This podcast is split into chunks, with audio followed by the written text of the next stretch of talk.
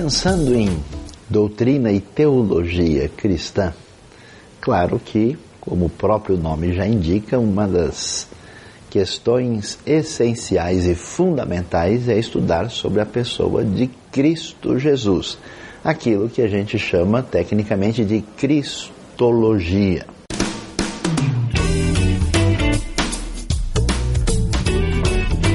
É importante uh, refletir sobre é Cristo, começando com a discussão, já que nós refletimos sobre Deus e a ideia de triunidade divina, sobre Cristo como divino. E aqui nós temos algumas coisas importantes para serem destacadas. Ah, falamos de Deus existir desde sempre, ah, desde toda a eternidade, como uma triunidade que é misteriosa para a nossa compreensão. É um só ser que existe em três pessoas. E aqui é importante entender isso. Não é compreensível no Novo Testamento a ideia de que Cristo Jesus venha a ser apenas um ser superior, uma espécie de mega anjo, ou de uma criatura diferenciada, ou até mesmo de um Deus menor. Não. Uh, quando Jesus, lá em João, é, capítulo 8, vai afirmar para alguns líderes religiosos antes que Abraão existisse, eu sou, ele está colocando exatamente a expressão que identificava o próprio Pai uh, com a própria pessoa de Jesus. Portanto, essa ideia é clara em que Jesus, então, como o Cristo Jesus, Deus encarnado, existe desde toda a eternidade como segunda pessoa da Trindade. Essencialmente, os três são iguais, mas na história da salvação existe o que a gente apresenta como uma espécie de submissão ao ministério que é apresentado na a própria Escritura Sagrada. Por exemplo, nós nunca vamos ver na Escritura o pai orando ao filho, né? mas você vê o filho orando ao pai e o filho dizendo que submete a tudo aquilo que o pai determinou.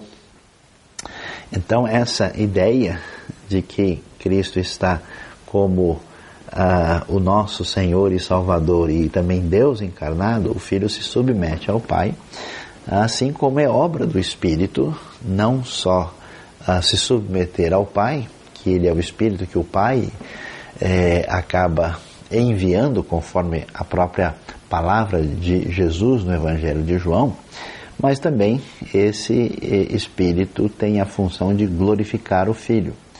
Então a gente percebe que o Espírito, de certa forma, glorifica e se submete a, a, ao Pai, o Espírito faz isso com o Filho e com o Pai, apesar de que essencialmente os três são um só na própria descrição bíblica. Por isso é interessante observar que a gente tem a, a fórmula, né? Por exemplo, no final do Evangelho de Mateus, quando Jesus disse que os discípulos deviam sair e, e, e proclamando o Evangelho para todas as nações e batizando-os, é interessante, em toonoma, aparece no grego é no nome, no singular, não está nos nomes. Nome do Pai, do Filho e do Espírito Santo. Essa forma, eh, digamos assim, trinitariana é decorrente dessa compreensão. E a pergunta é: que história é essa? Não é um pouco complicado demais entender que Cristo Jesus, que é um homem como nós, é, também é divino como o Criador do universo, esse Deus é, que não só é, é, é Criador, como sustentador do universo. Como é que a gente entende isso? Isso não é difícil demais? Com certeza é difícil demais. É uma realidade que ultrapassa a compreensão da razão. E aqui é importante entender isso. Há certas coisas na revelação bíblica que são palatáveis, compreensíveis, porque fazem parte da nossa experiência e do que a gente chama de senso comum. Há outras coisas que estão além do nosso senso comum e são apresentadas como verdades que nós não temos meios de aferir isso e constatar e mostrar num laboratório ou coisa do tipo.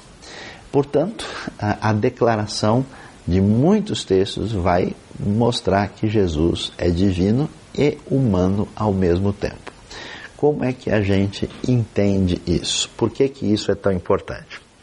Na história da igreja, assim que essa fé em Cristo Jesus começou a se espalhar no mundo gentílico, no antigo Império Romano, especialmente nas localidades de fala grega, houve desde o começo uma tentativa de sistematização para entender como é que deveríamos descrever aquele que é o centro da fé cristã, a pessoa de Cristo Jesus. Ah, então, depois de muita discussão, dois encontros principais da igreja antiga, da igreja no seu início, marcaram a história. Um foi chamado Concílio de Niceia. Niceia é uma cidade que hoje é território da atual Turquia, atualmente a localidade chama-se Iznik. Ali, no ano 325, foi escrito uma espécie de uh, declaração de fé, o que é chamado Credo de Niceia, falando como se deveria entender Deus, e foi feito o que é chamada Declaração Trinitariana, onde está claro que uh, Jesus é absolutamente divino.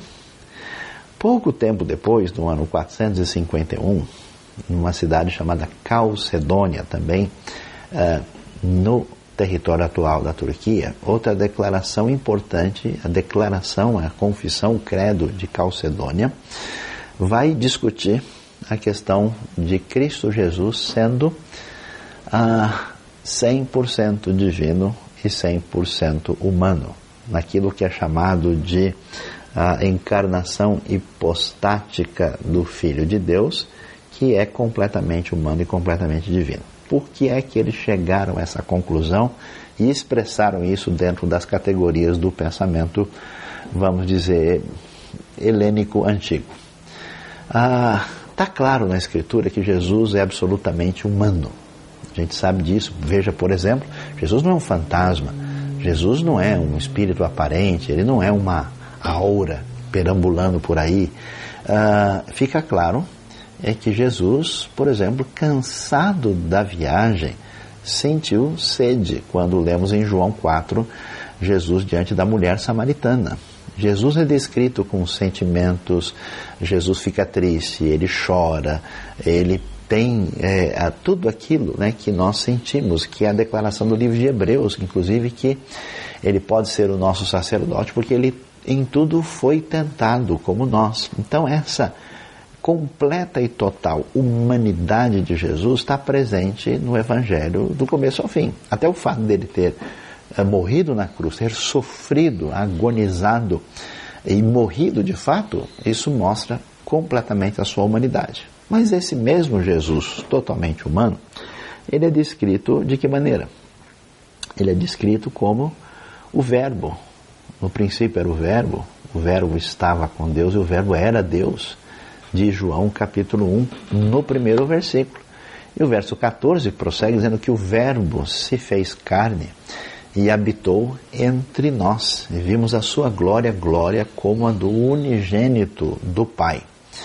A descrição de Jesus, que aceita, por exemplo, que alguém se ajoelhe diante dele uh, e o, o, o adore, esse Jesus que para o vento e o mar lá no mar da Galileia e todos dizem quem é esse que até o vento e o mar lhe obedece? Esse Jesus que diz eu sou. Esse Jesus que é chamado de divino, é uma coisa interessante, inclusive no livro de Hebreus, capítulo 1, versos 7 e 8, que na verdade é uma citação do Salmo 45, 6 e 7, onde o texto diz: Com respeito ao filho, ele diz: Ó Deus, o teu trono subsiste para sempre. A famosa declaração de Tomé, em João 20, 28, Senhor meu e Deus meu. Então, do ponto de vista da percepção da Bíblia, está claro que o Evangelho, ou o Novo Testamento, vai dizer que Jesus é divino e Jesus é humano. como é que essas coisas podem estar presentes? E aí, mais uma vez, nós temos o que é chamado de um mistério da fé. Jesus, ao mesmo tempo, é totalmente divino e, ao mesmo tempo, ele é completamente humano, numa espécie de, vamos dizer, união aí hipostática dessas duas naturezas que não podem ser separadas. Não vai dizer, não, Jesus aqui estava pegando só o lado divino. Não, nesse capítulo estava pegando a, a, onda humana. E como se a gente pudesse né, é, separar uma coisa da outra. Na realidade, nós temos um só Cristo Jesus, um só Senhor, que do começo ao fim é completamente humano e completamente divino. E isso é importante, porque se Jesus morresse apenas como um ser humano, um grande profeta, e não fosse o que o Novo Testamento chama de o Filho de Deus, né, que quer dizer, uma expressão que quer dizer que ele é divino, isso uh, implicaria no fato da morte de Jesus não ser capaz de salvar ninguém. A Bíblia sempre disse que do Senhor viria a salvação. Então a salvação é conquistada pelo próprio Senhor. Jesus, portanto, precisa ser divino para que o seu sacrifício tenha validade estendida a todos aqueles que hão de receber a salvação. Mas uh, o que, que vemos também, que se Jesus fosse só divino ou apenas um ser etéreo espiritual, o seu sofrimento não seria real e não seria de fato aquilo que aparece nos evangelhos. Portanto, é consenso das Escrituras que esse é o caso da maneira de entender corretamente a pessoa de Cristo Jesus. Esse Jesus que é também, agora entendendo de maneira mais clara, o que nós chamamos dos três ofícios de Cristo. Jesus é profeta, sacerdote e rei. O que quer dizer isso? Ele é profeta porque ah, ele é a, a palavra. Né? Hebreus, no começo, logo no primeiro capítulo, começa dizendo que Deus falou muitas vezes, de muitas maneiras, aos nossos pais pelos profetas, e nos últimos dias nos, nos falou pelo Filho. Ou seja, a palavra última de Deus, no sentido da grande revelação, aparece em Cristo Jesus, esse é, rabino judeu da Galileia, profeta que traz a última palavra, que tem a ver com Deuteronômio 18, quando o texto diz que o Senhor Deus haveria de levantar um profeta semelhante a Moisés. E quem nele não cresce seria eliminado uh, do seu povo. Por isso é interessante quando a gente lê Mateus e vê o Sermão do Monte de Jesus, é interessante como há uma analogia entre o Sermão do Monte e a palavra divina, os dez mandamentos dados por Deus a Moisés. Nesse sentido, Jesus é um novo Moisés, o novo profeta. E Jesus, sendo esse profeta, ele traz a palavra divina definitiva. Ele é o profeta, mas também ele é o sacerdote. Como é que Jesus é sacerdote? Já que fica claro no Novo Testamento que a morte de Cristo não é simplesmente algo político, não é simplesmente a morte de um mártir ou de alguém que tem problemas com o Império Romano, ela é uma morte em nosso favor, ele é o Cordeiro de Deus que tira o pecado do mundo. Então, a ideia neotestamentária é que a morte de Cristo é o sacrifício perfeito, na linguagem de Hebreus a, é, que cumpre completamente os sacrifícios que existiam na lei. Então nós vamos ver uma série de sacrifícios e ofertas no livro de Levítico, e Hebreus comenta isso dizendo: Cristo Jesus foi o sacerdote, ele pode interceder por nós, ele é o sumo sacerdote, ele entrou no Santo dos Santos, ele fez a expiação dos pecados intercede por nós para que ele nós possamos ser de fato perdoados diante de Deus. Agora, como é possível? Porque os sacerdotes eram da tribo de Levi. E Jesus é descendente da tribo de Judá. Jesus é o sumo sacerdote, de acordo com Hebreus, segundo a ordem de Melquisedeque, mencionada em Gênesis capítulo 14, que é um sumo sacerdote, que é um sacerdote, melhor dizendo, do El Elyon, do Deus Altíssimo, perante quem Abraão, o grande, primeiro patriarca do povo hebreu, ah, oferece ali o seu sacrifício, oferta, e isso é aceito, e portanto ah, Melquisedeque não precisa de linhagem para ser um sacerdote aceito. Jesus é colocado como esse sacerdote completo que envolve judeus e gentios para nos trazer o perdão. E finalmente Jesus é rei. Em que sentido? Ele é descendente de Davi. A ideia é que o reino de Deus precisa ser absolutamente o vencedor. Deus é rei, é necessário que ele reine completamente. E como será o seu reino? Através do rei davídico.